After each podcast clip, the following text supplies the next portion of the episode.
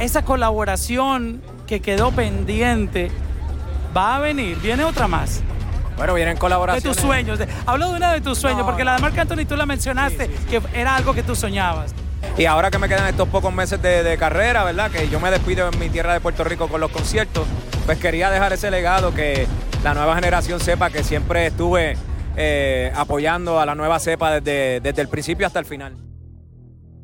Hello, hello, esto es Check, Check, Checking con Mauro.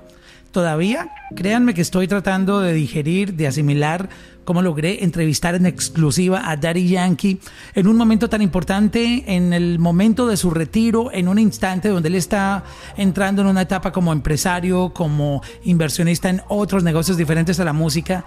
Y justamente se alinearon todos los planetas porque estábamos en el mismo lugar a la misma hora y fue en Tampa, Florida, en la final de la Liga Pro Paddle donde él es inversionista, es dueño del equipo de Orlando. Esto va a ser un boom completo en el año 2024 en el que viene porque este es un deporte que está creciendo muy fuerte a nivel de Latinoamérica y Estados Unidos. Se está transmitiendo por CBS Sports y les voy a contar mucho más sobre ese deporte en otras ediciones del podcast porque seguramente Daddy Yankee estará apareciendo como empresario deportivo en esta liga donde él es inversionista. Pero volviendo a la música, tuve la oportunidad de encontrarme con y entrevistarlo por unos minutos en un mini episodio donde hablamos del futuro de su música y si la canción que hizo con Mark Anthony de Vuelta para la Vuelta, que era una colaboración que él tenía en sus sueños y se logró, es tal vez la última colaboración épica de su carrera. Este podcast con Checking con Mauro, con este pechito que está aquí hablándoles en este micrófono, es tal vez uno de los últimos podcasts que Daddy Yankee va a hacer como artista. Es tal vez el último podcast. ¿Va a dar más entrevistas? Nadie lo sabe. Lo que es cierto es que en este momento Daddy Yankee no está disponible para entrevistas que tengan que ver con música.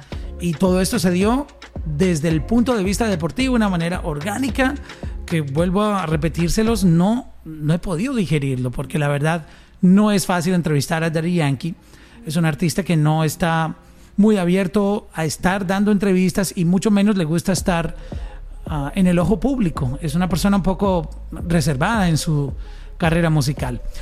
Sin más preámbulos, aquí les dejo el episodio, esta conversación, un mini episodio exclusivo, espero que lo disfruten y van a encontrar muchas explicaciones así, van a ver más colaboraciones épicas cuando me refiero épicas son esas colaboraciones que él como artista sueña. Acuérdense que una cosa es él apoyando nuevos talentos como Omar Kurtz, apoyando a Mike Towers, apoyando a Bad Bunny, toda esta nueva generación de artistas que él ha apoyado. Y otra de las colaboraciones de sus sueños. Y una de ellas fue de vuelta para la vuelta con Mark Anthony. Aquí les va el episodio. Recuerden compartirlo, suscribirse y en Spotify este episodio está en exclusiva en video podcast. Por ahora no lo van a encontrar en YouTube, solamente aquí en Spotify. Disfrútenlo. Check-in, check-in. Check-in con Mauro. Check-in, check-in. Check-in con Mauro. Check-in, check-in. Check-in con Mauro. Check-in, check-in. El Big Boss, Daddy, Daddy, Daddy Yankee, yo, bro, felicidades por todo esto que está pasando aquí y por apostarle al deporte innovador siempre, mi hermano. Siempre, siempre. En esta ocasión estamos trabajando con el padel, el deporte de, de mayor crecimiento a nivel mundial. Y entonces queremos traer ese mismo impacto aquí en los Estados Unidos y es lo que estamos viendo en tan poco tiempo. Esto sigue creciendo de una forma increíble. ¿Cómo tú llegaste? ¿Quién te trajo la idea o cómo tú descubriste este deporte? Lo descubrí en Miami de todos los amigos míos jugando. Cuando hablaba, me hablaban mucho antes de involucrarme en el deporte. Y gracias a ellos, a que ellos siempre están jugando y me traen esta oportunidad, dije que sí porque conozco eh, todos los amigos míos que están practicando y lo juegan por diversión y pasatiempo y, y, me metí en esto por eso. Una de las cosas que me llamó la atención es que tú viniste antes de y te quedaste durante todos los dos partidos de la final que hubo, tanto femenino como masculino, siempre admirando, preguntando, ah, aprendiendo mucho más y la verdad, ah, yo esperaba que tú vinieras como que 20 minutos, saludaras y te fueras, pero de verdad que me quito el sombrero ante ti con este calor y, fuiste humilde en quedarte todo el tiempo gracias, ¿no? Cuando yo me comprometo con algo es 100% involucrado y siempre 100% comprometido. Eh, esto yo estoy aquí porque me gusta el deporte y me está empezando a, gustar mucho más cada día. Cada vez que lo practico y la oportunidad que lo tengo de practicar me divierto más y, y cada vez me interesa más el deporte.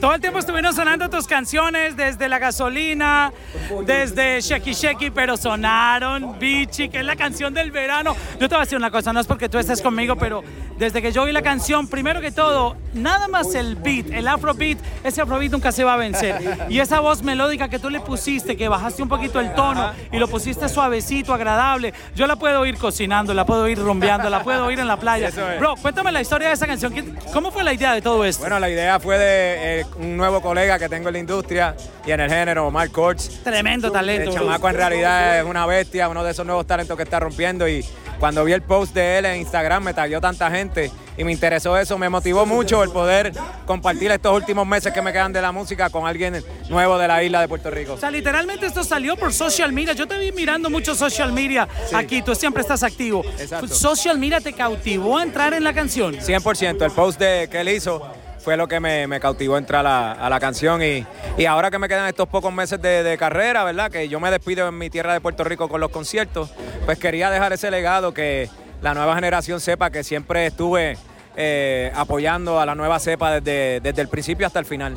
Cuando tú sacaste la canción con Mark Anthony, esta es la última pregunta, desde Vuelta para la Vuelta, dijiste que era una canción súper especial porque era algo que tú habías soñado. Siempre. Um, estás anunciando tu retiro, pero sabemos que no es un retiro ah, como que cortas ya, no, tú vas a seguir sacando cosas, van a venir sorpresas como esta de Bichi, pero esa colaboración que quedó pendiente va a venir, viene otra más. Bueno, vienen De colaboraciones. tus sueños. de- hablo de una de tus sueños, No, porque la de. Marc Anthony tú la mencionaste, Sí, sí, sí. que era algo que tú soñabas. Sí, claro que sí.